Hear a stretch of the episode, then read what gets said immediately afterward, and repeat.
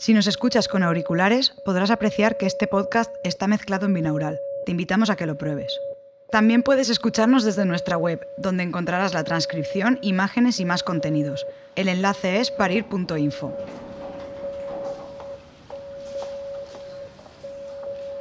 Núria, dime les versions quin nom tenen. Alba y Asia. ¿Está ahí? Vale, pues. Venga.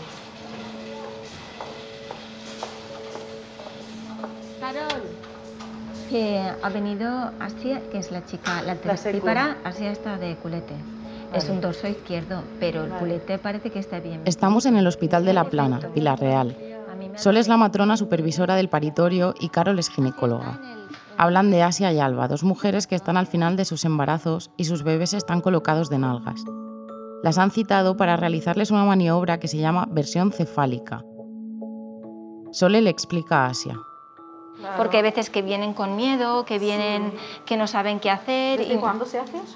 Uy, ya estamos haciéndolo lo menos pues tres, cuatro años seguro. Ah, eso se hace por no llegar a la cesárea, ¿no? Exactamente. Perfecto. Porque hay muchos bebés que se ponen de culete. Claro. Y Y la única entonces, solucionera es la cesárea. sí, hoy por hoy sí. Entonces, esta técnica pues nos va muy bien y es muy segura y, y vale la pena, ¿no? Hombre, claro, porque de normal esto tiene que estar abajo o arriba. Exacto, ya ha cambiado el Pues la versión cefálica externa es una maniobra que se realiza para poder posicionar al bebé cuando está en posición de nalgas o en una posición transversa, pues ponerlo en posición cefálica. El parto vaginal de nalgas, como hace tanto tiempo que los profesionales no lo atienden, pues mm, hoy en día no tienen pericia ni tienen manejo y por tanto eh, se están realizando cesáreas ¿no? por ese motivo. Entonces, si evitamos llegar a tener una presentación podálica, pues podemos ofrecer un parto vaginal a las mujeres. Tu bebé no lo va a notar tanto porque es como si lo empujáramos con la almohada, porque aquí hay mucha chicha, ¿vale? Pero, pero la presión será, pues eso, molesta bastante. Pues tú Tú- tranquila que esto es un momento. Si me tienes que decir que pare, yo paro. Si tienes que apretar algo, apretarle la mano a tu marido para que él también participe de esto. Tienes que intentar aguantar un poquito el punto ese de dolor. Vamos allá, Asia. Aguanta un poquito, déjate blandita, sabes que hay presión, pero está todo bien. Carol agarra al bebé literalmente a través de la barriga de Asia y lo va girando. El proceso se va controlando con una ecografía que muestra la posición del feto. Venga, que vamos allá, Asia. Ya estamos, ya estamos, campeona, ya está. Ya está. Así, lo has hecho súper bien. Has aguantado ahí el Campeona. tirón. Mira la, Mira la eco. imagen. Por dentro, lo que duele es presión de tu mano. Ay, Muy bien. yo me esperaba más, eh, más, más complicado. Cuando va bien así, es que es maravilloso porque tienes opción de parto, porque si no, Ya. mm, ya la vamos directa a una cesárea. Y después de dos partos tan bien que has tenido, pues mm, Hay una tasa de éxito muy elevada, estamos casi en un 75% de tasa de éxito y, bueno, y es una técnica que al principio, pues imaginaros, también nos trataban un poco como de, de locos, venía también gente que quería un parto vaginal y poco a poco se ha ido instaurando en otros hospitales. La filosofía de trabajo que comparten en La Plana ha llevado al equipo a mejorar y formarse en técnicas que promueven el parto normal, como la versión. Vamos a conocer en profundidad la historia de Sole Carregui, que es también la historia de La Plana, y de cómo este hospital se ha convertido en una referencia estatal en parto respetado. Soy Claudia Rech y hemos llegado al final de esta temporada de Parir en el siglo XXI, un documental de Barret Cooperativa. ¿qué tal, Alba? Paseo, paseo. ¿Has tenido dinámica? ¿Has tenido contracciones? ¿Te has notado tú? Una, una o dos al día, Vale. dolorcito, sí. Vale, estamos hoy de 37. Siete más dos. La cosa es que muchas veces si has tenido contracciones el culete... Alba es la otra mujer a la que Carol va a realizarle una versión. para sacarlo y a lo mejor está un poquito más complicado. Vale. Pero bueno, ¿cómo se llama? Vega, Ahí Vega. A ver si nos lo pone fácil, porque tu madre tiene ganas de, de parto, ¿eh? No de cesárea. A ver si puede ser. Hola. Aquí está Sí, Carolina. Parece que esté bastante Está bastante metido, sí. sí. La técnica es una técnica que duele y quien te diga lo contrario miente. Ah, vale. Duele. Lo que pasa es que es un dolor muy soportable. Vale. refiero, es un dolor que es corto, entre 5 y 10 minutos como mucho. Vamos allá. Lo que te he dicho, ¿vale? Tú deja la tripita blandita. Ya lo sé, Alba, ya lo sé. Que te duele, lo estás haciendo fenomenal. Venga, muy bien, campeona, lo estás haciendo fenomenal. Corazón, es querer sacar el culo y el culo lo tengo libre. Lo muy ¿Vale? encajado, ¿no? Ahora ya está menos Ahora ya encajado. está menos. O sea, que se ha notado, se ha notado. ¿Aguantamos el último tirón? Sí. Claro que sí. Si tú ves que, que- que tenemos que parar, tú nos lo dices, ¿eh? Pero si no, tú expresa el dolor como quieras, ¿vale? Piel es súper fuerte, cariño. Venga, va. Está muy puesto, ¿eh? Llegados a este punto, hacemos un último intento. Último intento. ¿Vale? Vamos las dos a por todas. Venga, va. Cuando cuesta tanto, es, es muy difícil. No pasa nada. Suele ser que cuando... Ya empiezas a desobedecer antes de nacer. No pasa nada. Pero lo has hecho- hemos intentado todo lo que estaba lo has en tu hecho mano. fenomenal. Lo hecho. Encajadita, ¿no? Sí, está muy encajada. Bueno, Pero lo vamos, hemos intentado. has aguantado como una jabata, ¿eh? No todo el mundo aguanta esto. Sí, Vendrás en dos días para otro control Y programaremos. y programaremos la cesárea. Bueno, pues. Y ya sabemos qué día van a hacer nuestras niñas. ¿Ves? Vamos a ver el lado positivo. Pues sí. Hombre, claro. Podremos hacerlo de otra manera.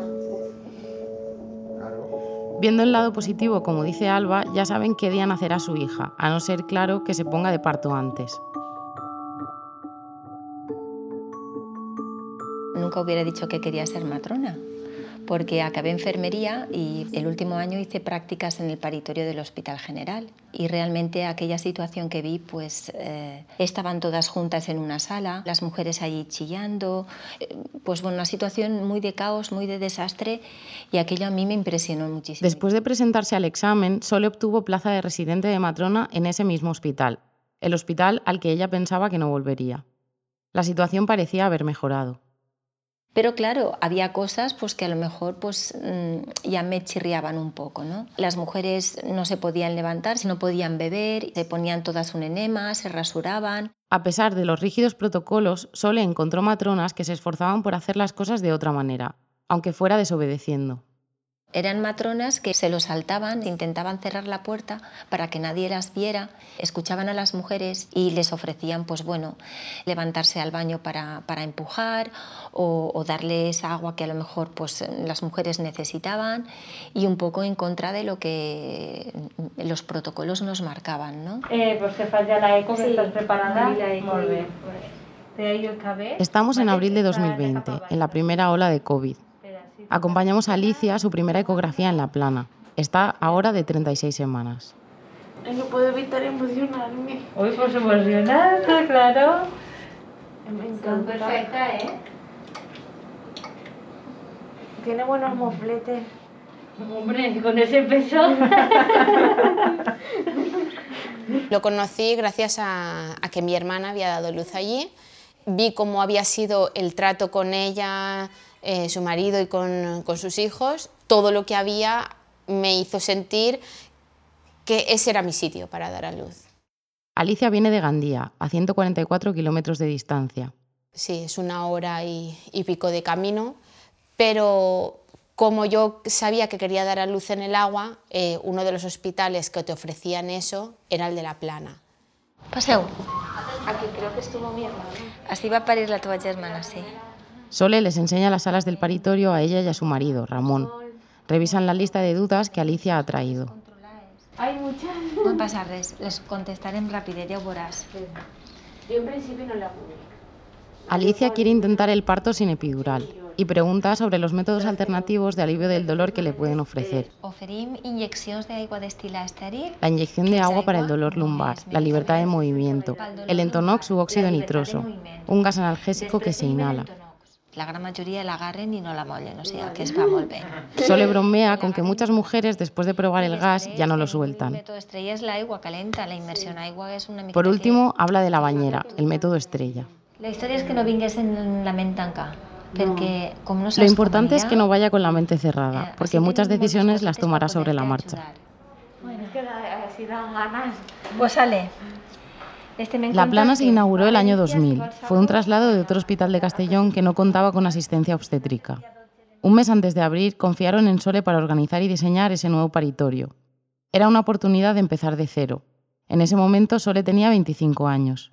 Y un mes antes de abrir vine aquí, vi el paritorio, claro, todo vacío, salas diminutas, con dos paritorios mm, muy tecnológicos. Yo pensaba, ¿quién ha pensado esto? Porque aquello eh, no tenía ni pies ni cabeza, ¿no? No teníamos ni tan siquiera material para poder atender un primer parto. Pero bueno, dadas todas estas batallitas, aún así, pues salió bien. Teníamos una gran ilusión en un hospital nuevo y así empezamos.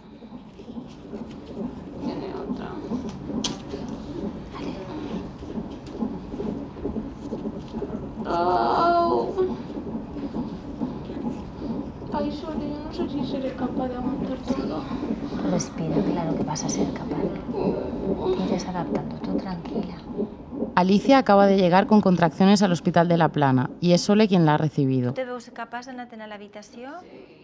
Sole le ha explicado a Alicia que aún no está de parto y que de momento se va a la habitación hasta que las contracciones sean más intensas. controlar, nos avises y entonces ya te- nosotros te volvemos a, a reevaluar.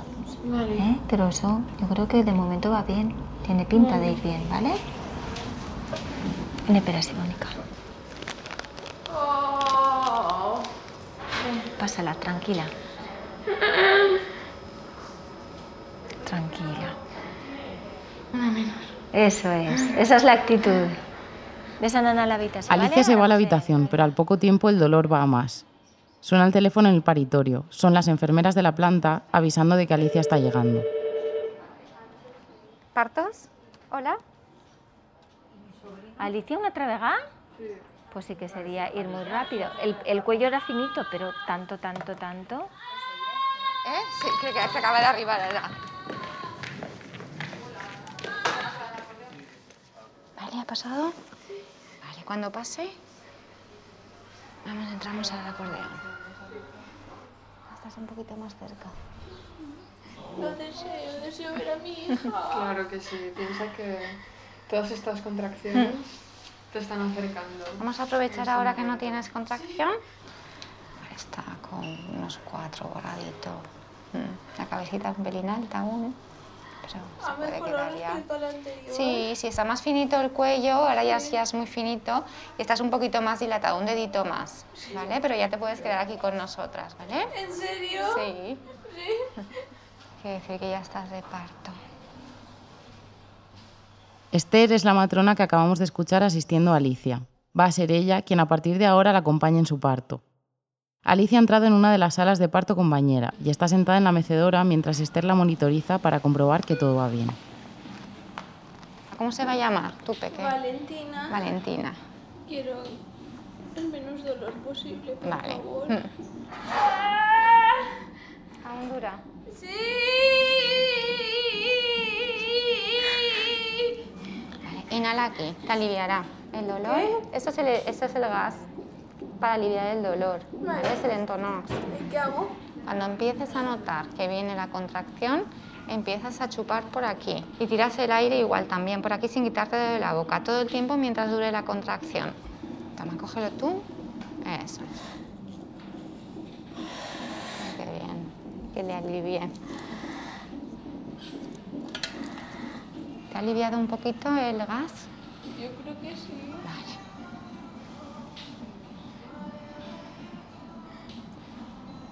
Pero me hace mucho bien que esté delante. ¿Verdad? Pues me quedo aquí.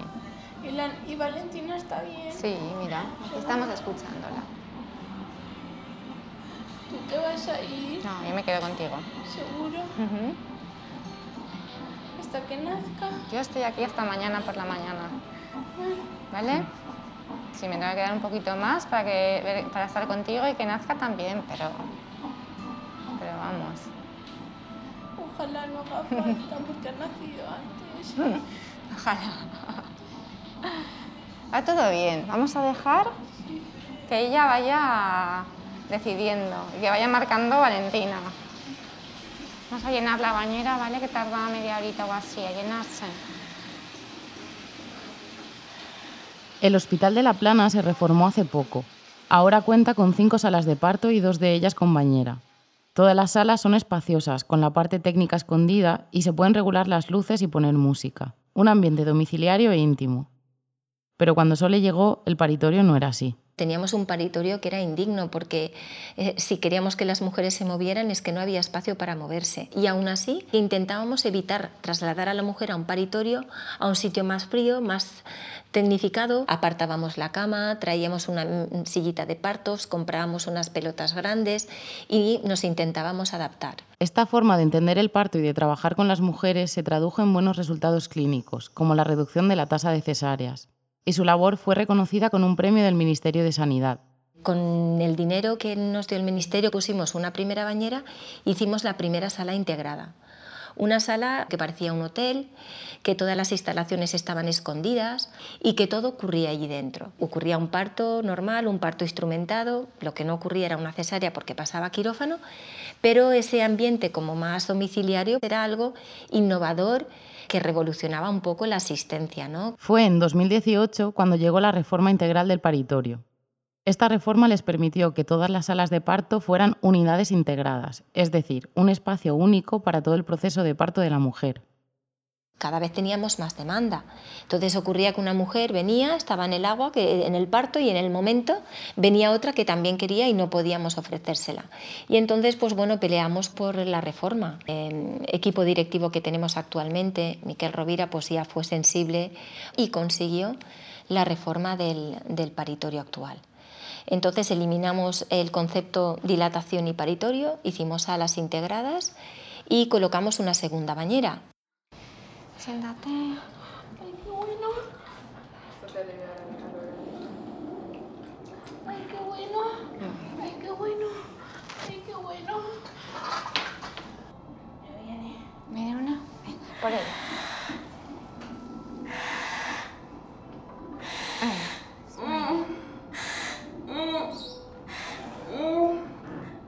Ya pasa, ya pasa. Eso es. Es muy valiente, ¿eh? Tengo que ayudarle a salir. Lo estás haciendo muy bien. Gracias. Aunque por Valentina no pasaría esto diez veces. Bueno, diez me he pasado, ¿eh? Diez me he pasado. Igual me pasa. Porque duele un poquito. Un poquito, ¿verdad? Es intenso. Tú marcas el ritmo, ¿vale? Espera, espera, espera. Espera, por favor. Ay, es que la presión está detrás. Espero, espero. Espera. Espera un momento, yo te aviso. Vale. Yo estoy aquí. No me voy. Es que viene otra, Viene viene, otra. Esther, lo siento. Venga, muy bien. Noto presión detrás. Debe ser la cabecita, tienes ahí detrás, empujando. ¿Y si le decimos? Tú díselo. Dedito dos, ¿vale? Buenas noticias, Sí, estás con nueve ya. Con nueve. Ay, este. Bendito tu mano. Fíjate ya todo el camino que has recorrido, ¿eh? Sí.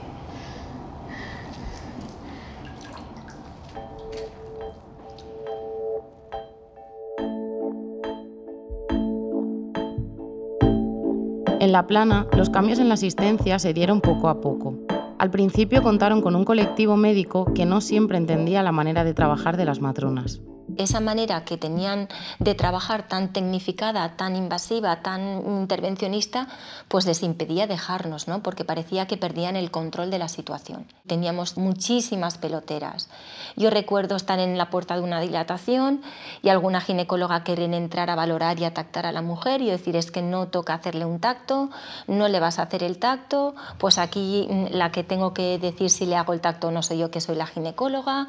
Tuvimos una gran suerte tener a- al doctor Fillol como jefe de servicio, que desde el minuto cero que entró en el hospital, pues confió en el colectivo Matronas. Las matronas fueron las primeras que tuvieron conciencia de la necesidad de un parto humanizado. Me llamó mucho la atención eh, su capacidad científica, su rigor eh, trabajando y el aspecto humano que era impresionante. Eh, Son las ideólogas de ese proyecto. Yo me lo creí y luego yo hice que todos los ginecólogos se lo fueran creyendo. Cuando llegó Manolo, enseguida conectamos. La gente decía que éramos un matrimonio profesional, porque en nada nos mirábamos y sabíamos lo que queríamos. Respetó la autonomía de las matronas, pero como él era el jefe de servicio, pues un poco impuso eh, su confianza y su manera de hacer. Dijimos, bueno, eh, la responsable del parto de bajo riesgo es la matrona. El ginecólogo solamente tiene que estar para los partos de riesgo o cuando eh, este parto de bajo riesgo tiene una complicación. También es verdad que vio que la cosa resultaba y eso cada vez pues afianza más una manera de trabajar.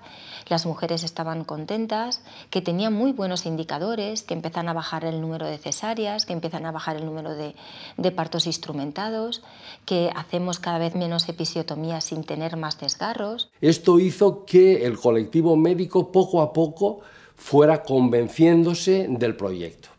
Para que este proceso funcione, la matrona tiene que asumir unas responsabilidades y el ginecólogo tiene que ceder a un área de poder que antes tenía.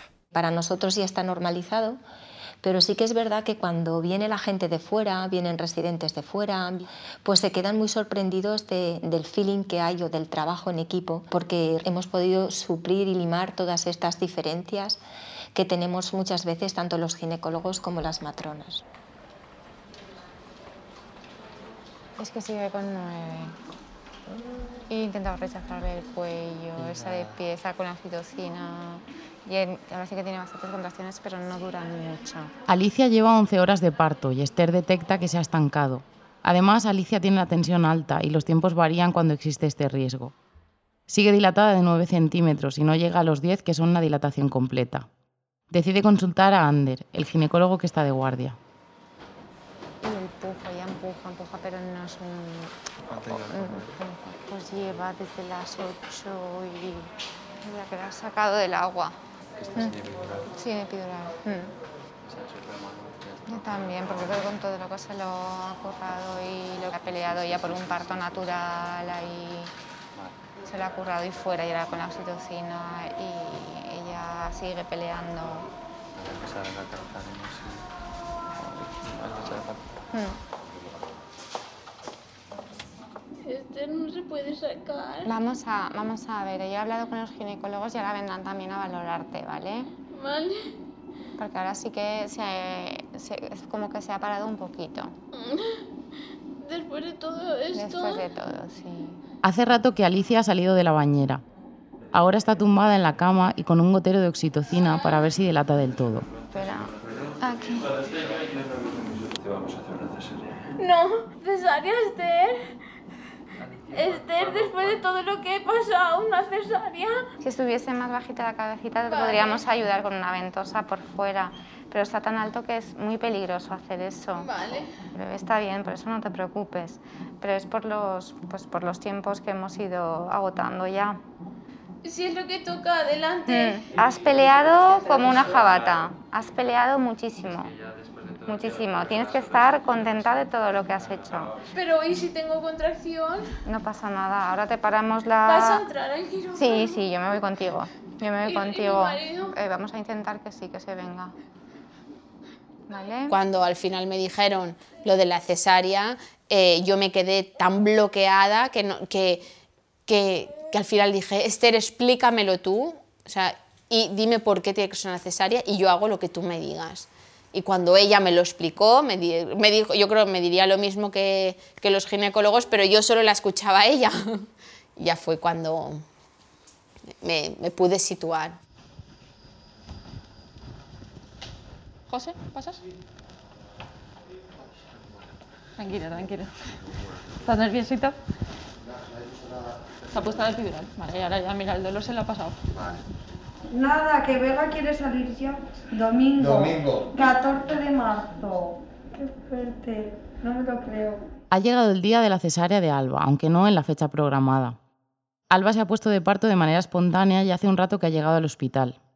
La hemos conocido al principio de este capítulo, cuando le practicaban la versión cefálica para girar al bebé. No notas nada, nada en las contracciones, ¿no? Un poquito de presión.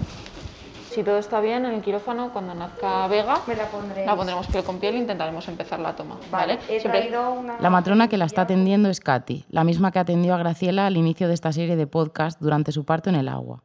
Esta vez Katy acompañará a Alba en su cesárea. Bueno.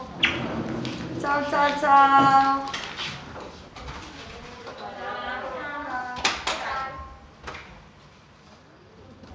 Para mí lo principal al dedicarte al mundo de la sanidad o cualquier profesión que estés tratando con personas es eso, que no se nos olvide que estamos tratando con personas. Yo entiendo que en cualquier tipo de parto, más aún en los que acaban torciéndose un poco y hacen falta instrumentar o hace falta una cesárea, da igual que sea una situación de emergencia, la comunicación es fundamental.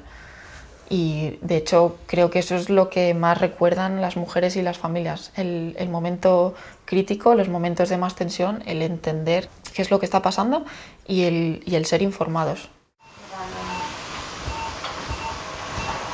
Tu experiencia.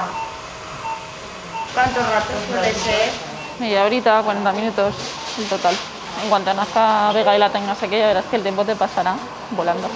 Del, del corte hasta que me la pongáis, ¿cuánto puede tardar eso? Nada, desde que empiezan hasta que la niña está aquí, nada, 5 o 10 minutos. No mucho. ¿Vale?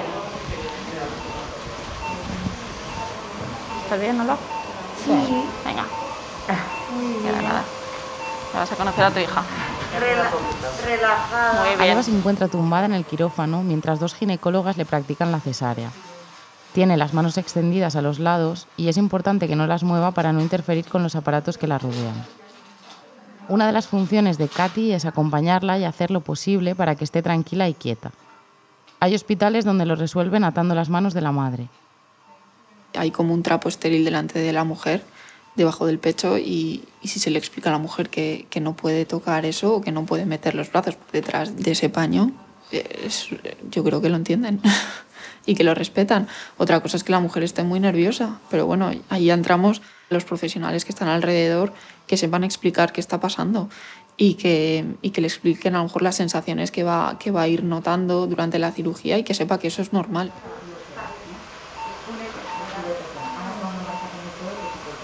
Vale. Ya está. Está llorando.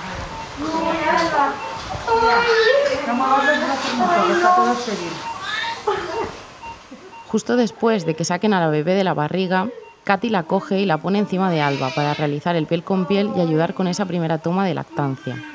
Como tiene las manos libres, Alba es capaz de abrazar a su hija desde el primer momento. Ay, mi chica. Enhorabuena. Ay, Ya está aquí tu chica. Ay, mi niña, sí, por favor. Mira a tu niña, no sé a quién se parece. No lo sé. Vamos a ir a decirle a, a José que está todo Sí, bien, ¿vale? sí, por favor. Mira, vamos a intentar... Yo creo que la plana es diferente por el simple hecho de, de tener más opciones, dar más opciones a la mujer. ¿no? Y también la, la forma de trabajar es un hospital pequeño y nos conocemos todos y todos tenemos la misma cultura de trabajo, que es lo más difícil de cambiar en los hospitales. Trabajamos en base a la evidencia científica, que no somos ningunas locas hippies que, que, que siempre nos gustan los partos sin epidural, en el agua, de pie. No, esto simplemente lo decide la mujer porque nosotros damos las opciones, opciones que son seguras y ellas deciden. También sabemos trabajar en partos que se desvían de la normalidad, partos que requieren intervención, sabemos poner medicación, sabemos actuar, sabemos correr a quirófano, sabemos reanimar a un bebé. Todo eso lo sabemos hacer también. Simplemente que también creemos en la parte de la normalidad y de, de entender los partos que, que son fisiológicos, que son normales y que, y que los atendemos nosotras, las matronas. Y si hace falta alguien más, pues se llama alguien más.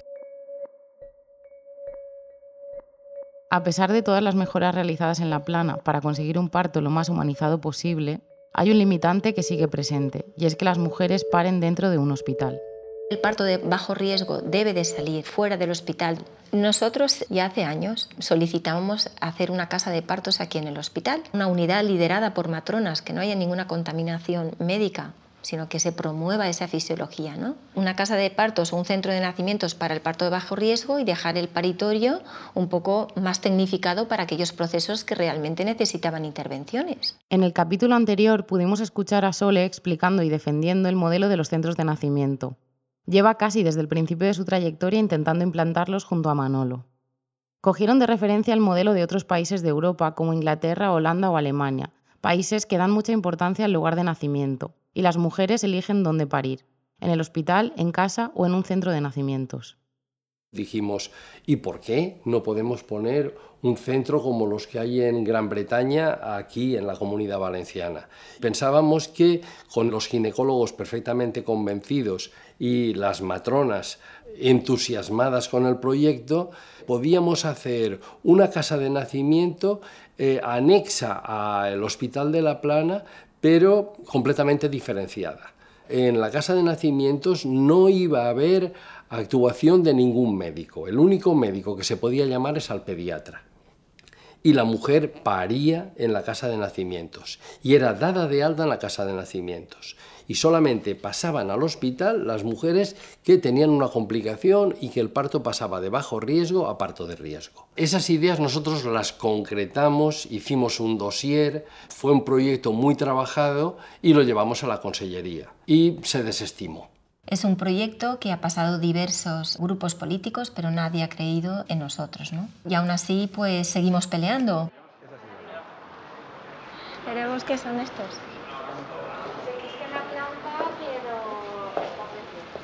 Yeah. Yeah.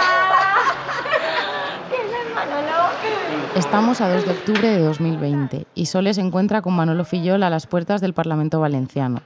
Por fin un partido lleva al debate político la propuesta no de ley sobre la implantación de los centros de nacimiento en la comunidad valenciana. Si se aprueba, significaría que adquieren el compromiso de ponerlo en marcha. Por eso escuchamos a Sole tan emocionada no sé si lo aprobarán. Mira que fuimos mm, yo y Manolo veces a la consellería a hablar con unos, con otros. Sí, te entendemos. Hay alguno que incluso nos dijo que sí que se haría, pero no en nuestro hospital. Y siempre, siempre el no por respuesta, siempre el no. Fueron las matronas y me invitaron a, que pudiera ir y estuve presente en la votación. Eh, no pudimos estar dentro de las Cortes porque estábamos en periodo de pandemia y nos cedieron una sala al lado en donde por un televisor estábamos viendo lo que ocurría dentro de las Cortes. La presa en consideración de la proposición de ley va, que va. sobre la implantación de cases de parts en la sanidad valenciana. Qué nerviosa. Estoy nerviosa, tengo una cosa al estómago. Passem a la votació. Vots a favor?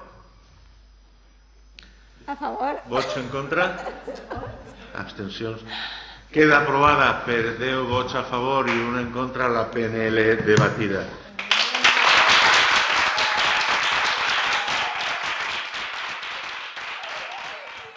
Y, fue una alegría inmensa porque fue aprobada por todos los partidos políticos excepto uno.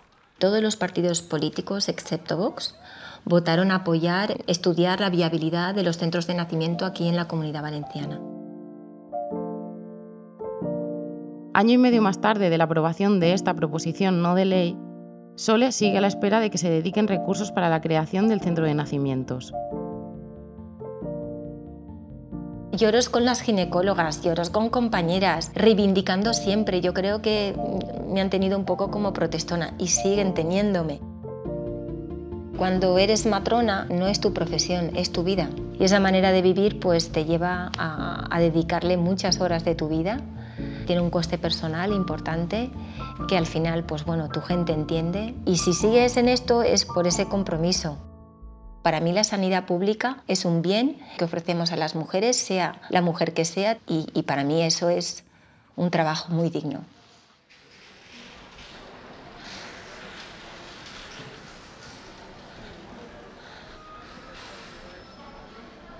Después de la cesárea, Alicia sigue recuperándose en la habitación, unos días más tarde, y Sole la visita para ver cómo lo ha vivido y cómo se encuentra. Hola, ¿cómo te trobes? Bueno, pues aquí estábamos reflexionando de justo ahora mismo que, que esta- he vivido dos cosas. Eh, Un eh, parto y una cesárea. Sí, pero solo no me arrepiento. Claro que no. Si lo hiciste es que, No es que de verdad. De hecho lo pienso y, y me siento orgullosa de mí misma. Tienes que estarlo. Lo diste todo y estabas muy convencida, muy segura de ti misma, pero como en esto no siempre salen las cosas como queremos porque es una cosa de dos. O sea, algo que me han repetido mucho es, no podemos ir con la mente cerrada a que algo va a salir así, tal cual. Y claro, yo la improvisación de la cesárea no le daba lugar, pero tenía que ser eso, o sea, tenía que vivirlo. No, y lo viviste, lo viviste bien. Y yo decía, y yo, yo por ella vamos. Lo hiciste de maravilla, Alicia. Pero si es monísima. Sí. te la miras y no te la acabas, ¿eh? No, no me la acabo, no me la acabo. Si tuviera el papel de supervisora sin atender o estar en contacto con mujeres, no lo soportaría. Y además es importante que también tengamos ese contacto, porque es que si no, no ves la realidad, no ves las necesidades. Una mujer me decía, es que me acuerdo del momento en que me iba a la cesárea y me diste la mano y me dijiste, oye, va a salir todo bien, estoy aquí contigo. Solamente por eso.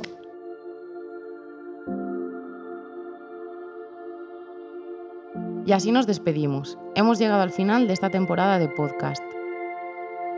Esperamos que Parir en el siglo XXI haya contribuido, aunque sea en una pequeña parte, a concienciar sobre la necesidad de mejorar la asistencia al parto y fomentar así el respeto hacia nosotras, las mujeres, y hacia nuestros cuerpos. Muchas gracias a todas las personas que han participado y que se esfuerzan cada día por cambiar las cosas. Continuamos escuchando a las mujeres y sus relatos de parto para el largometraje documental. Podéis seguir esta investigación abierta y ayudarnos en nuestras redes sociales. Gracias por escuchar Parir en el siglo XXI y hasta pronto. Parir en el siglo XXI es un podcast de Barret Cooperativa. Este capítulo está producido por Claudia Retz y Alex Badía, que también hizo la música, y editado por Dani Fabra. El diseño sonoro y la mezcla son de Marc Arenas. Vicente Ibáñez hizo la web. Barret, además, somos Lucía Foss, Vicent Peris, Paula Rausell, Dani Palau y Lucía Ross. Hasta pronto.